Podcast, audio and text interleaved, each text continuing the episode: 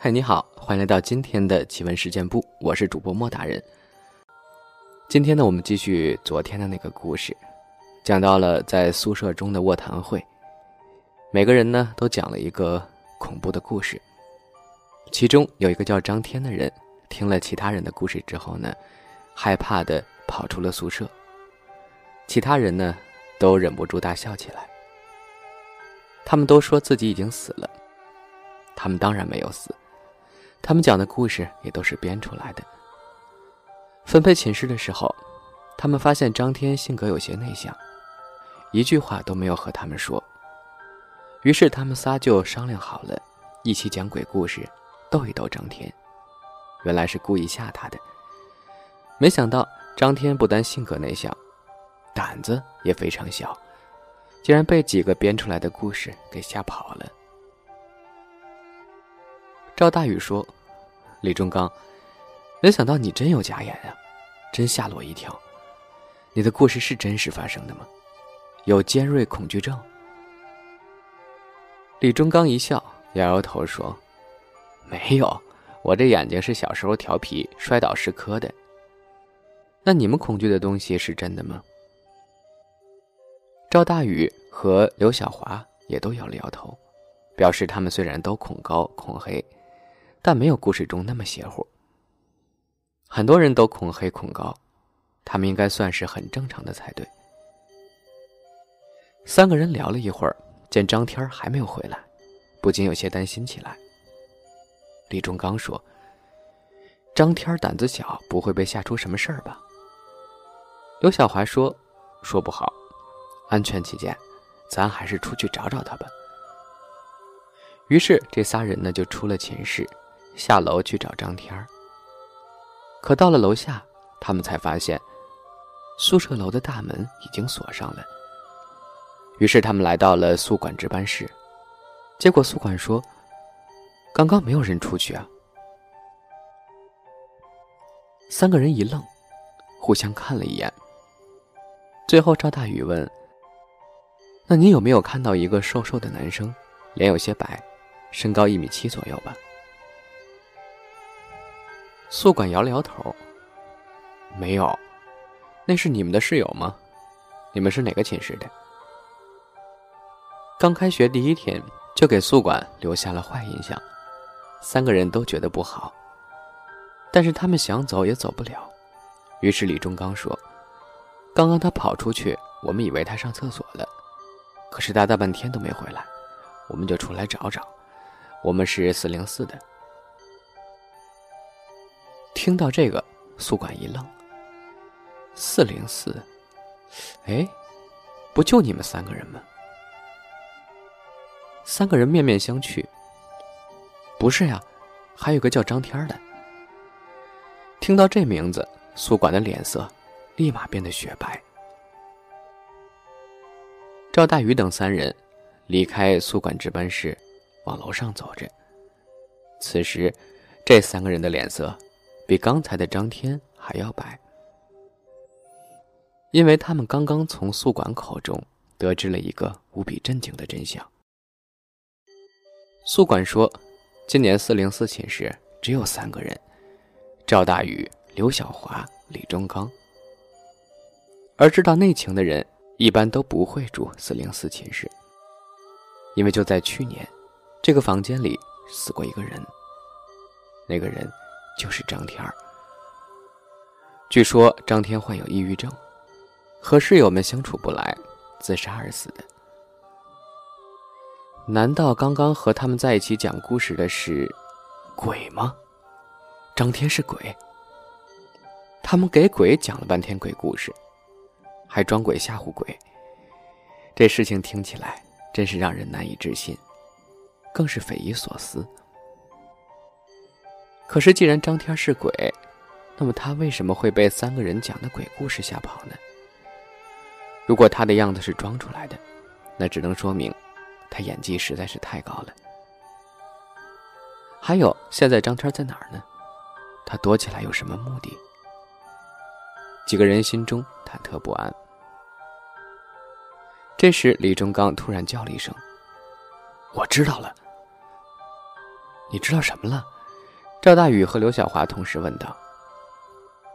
李忠刚像是弄清了真相一样，得意的一笑：“哈哈，其实张天根本不是鬼，去年四零四寝室也没有死过人，今年也不是只有咱们三个人住进去，也就是说，宿管在撒谎，他是被张天收买了，现在他一定躲在什么地方。”等着看咱们被吓得屁滚尿流的样子，哎，这个人真不简单。听他这么一说，赵大宇和刘小华紧张的情绪舒缓了不少，觉得这种可能性非常大。原来是套路和反套路。俗话说“螳螂捕蝉，黄雀在后”，没想到被张天给骗了。三个人回到寝室，推开门。没想到此时张天正坐在寝室里，他的脸色看起来更白了，甚至比白纸还要白。眼睛无神，整个人一点生气都没有。李忠刚大步走进去说：“张天儿你别装了啊！我们都知道你串通了宿管一块吓我们。没想到我们都讲了故事，反倒被没有讲故事而只耍了点小手段的你给吓到了。”厉害厉害！张天抬头看着走进寝室的三个人，声音沙哑的说：“我，我我也想给，给你们讲讲个故事。”这句话说的结结巴巴，十分费劲儿。赵大宇等三个人反应过来，原来张天说话结巴，所以才很少说话。三个人点点头，期待的听张天的故事。于是，张天结结巴巴的讲起了自己的故事。张天不怕黑，也不恐高，更不惧怕什么带尖儿的东西。但是，他恐惧的东西，是他觉得活在这个世界上是一种痛苦。他恐惧与人交往。张天天生不善于与人交往，所以从小到大。没什么朋友，越长大越孤独。到后来，张天甚至恐惧别人与他有任何交集。渐渐的，他得了抑郁症，每天活在自己的世界里。他觉得与人交往是世界上最恐怖的事情。周围的人都以为张天高冷，看不起他们，所以对待他的态度也是越来越差。大家经常一起针对他，挤兑他。甚至将他当成了怪物。终于，有一天，忍无可忍，他自杀了。张天继续结结巴巴的说：“我，我死后，我不不去投胎，而是选择在以阳间徘徊。是，是因为我害怕转世投胎之后再成为人，还，还过着让我恐。”恐惧的生活，我也害怕到阴间，会和鬼鬼有什么交往？只，只是没想到，我我留在这儿，也也也能遇到同同类。我害怕社交，我我害怕。你们为什么要逼我？为什么呀？突然，张天发起疯来，抱着脑袋嘶声尖叫。赵大宇他们早已被吓得魂飞魄散，因为他们清楚的看到，张天的眼睛、鼻子、嘴、耳朵里，都流出了绿色的恶臭脓液。张天在自己脸上用力的抓着，一道道醒目的抓痕立刻出现了。绿色的液体像肉馅一样，被大脑这个绞肉机绞了出来。张天愤怒的说。痛同类，杀杀死同类，不要交往。张天活着的时候害怕与人交往，死了之后害怕与鬼交往，他害怕同类。赵大宇等三个人想要解释，他们和张天不是同类，他们只是装出来的。但是，他们已经没有任何机会了，因为张天已经疯狂的朝他们扑了过来。好了，到此为止呢，这个故事讲完了，是不是有点反转的味道？接下来的环节呢，我们来分享一些我们听众朋友投稿的故事。抹茶蛋糕，一个来自莫大人公众号的网友，他说，这件事呢发生在不久之前。当时我无聊的躺在自己的床铺上，我妈呢坐在我的旁边。大约是晚上十一点左右，我无聊的用手敲了敲床头。当我刚敲完，墙的隔壁传来了一样的敲击声。我以为我自己听错了，又敲了三下，紧接着又传回来三声，好像是在回应我。我有一点害怕了。因为隔壁是我爸妈的房间，但是今天我爸出差了，那个房间是空的，里面根本没有人。但是我还是好奇，又敲了三下，结果我又得到了回应。我问我妈，我妈却说她什么也没听到。我害怕极了，就没有再敢敲了。难道只有你能听到吗？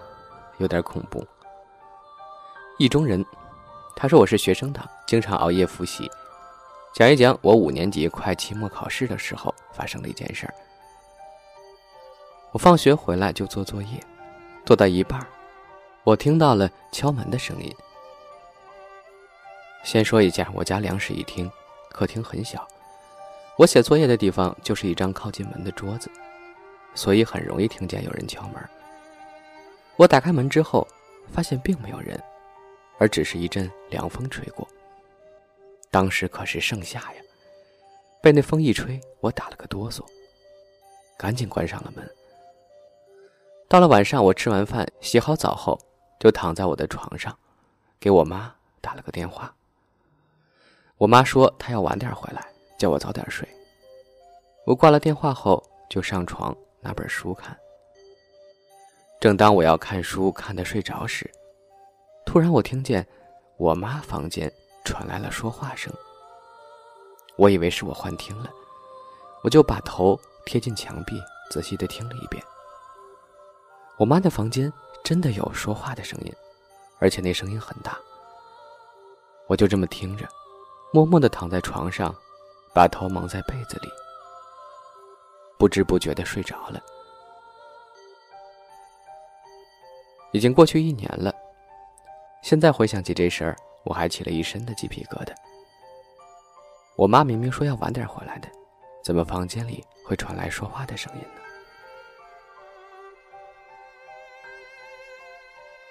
哦吼，有病病！他说我来投个稿，听奇闻事件部已经有三年左右了。一天晚上听着这个故事睡觉的，平时都是定半个小时播完自动关闭酷我。那天半夜我突然醒了。发现已经一点多了，还在播放着故事。